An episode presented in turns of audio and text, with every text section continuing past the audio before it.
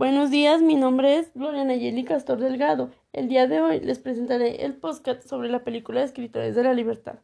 Está basada en la experiencia de Erin, que a partir del, momento en el que comienza a ejercer la docencia como profesora de literatura, esto ocurre en una escuela de California que cuenta con un programa de integración que implica aceptar alumnos problemáticos que provienen de sectores en su mayoría étnicos. En la película se muestra que el tipo de intervención proactiva con un enfoque humanista, ya que se centra en el ser, en el aquí y en el ahora, en la importancia que tienen como seres humanos, los derechos que tienen de vivir mejor, de aprender para superarse. Cuando los llevan después del museo a cenar, uno de los jóvenes comenta que no puede creer que los haya llevado a cenar a ese lugar tan elegante, a ellos, pero en una perspectiva de devaluación. La situación en la que vivían los estudiantes era de violencia, de lucha de poderes, de humillaciones, de muertes, etc. Era la forma en la que cada grupo luchaba por su territorio, por poder, ya que se había implementado el programa de integración en las escuelas, así que iba de todo tipo de razas. La maestra da la alternativa a la agresión, no es omitirla, ya que es algo que se tenía que manifestar de alguna manera, sino hace que vean la agresión, que vivan, que la violencia por parte de todos de otra manera.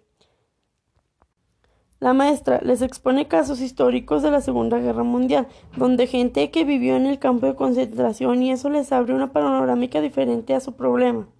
Otra técnica que hace que escriban cada día algo en su diario, me parece que es una manera de, de canalizar las frustraciones, dolores, penas, pesares, historias y que no se manifiesten en violencia física ni verbal.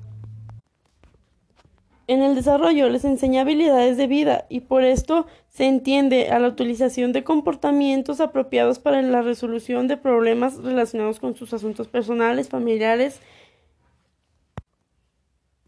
También les enseña habilidades sociales e interpersonales como tú y yo, habilidades que necesitan para relacionarme contigo de forma afectiva.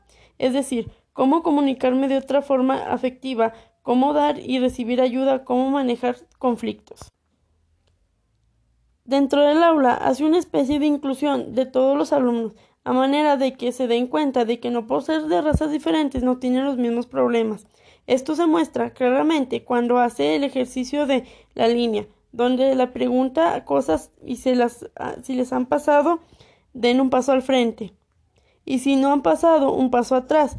En este ejercicio se dan cuenta de que cada uno tiene cosas difíciles por las que ha atravesado al término de la película todos se llevan bien, se saludan, se hablan y lo disfrutan. Lo más importante es que se van realmente a estudiar. A continuación les presentaré unos cuantos minutos de la película.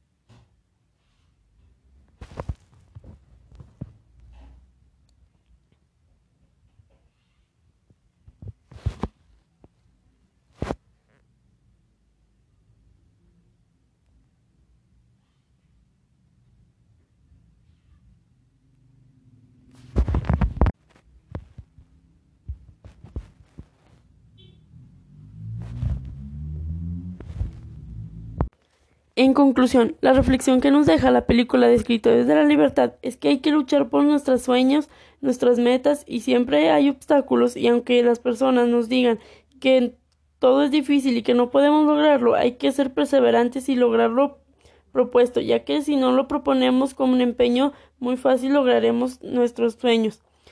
Nos hizo que nos diéramos cuenta que nos falta mucho en las escuelas como en la vida personal que los docentes deben apoyar a sus alumnos a fortaleciendo sus debilidades.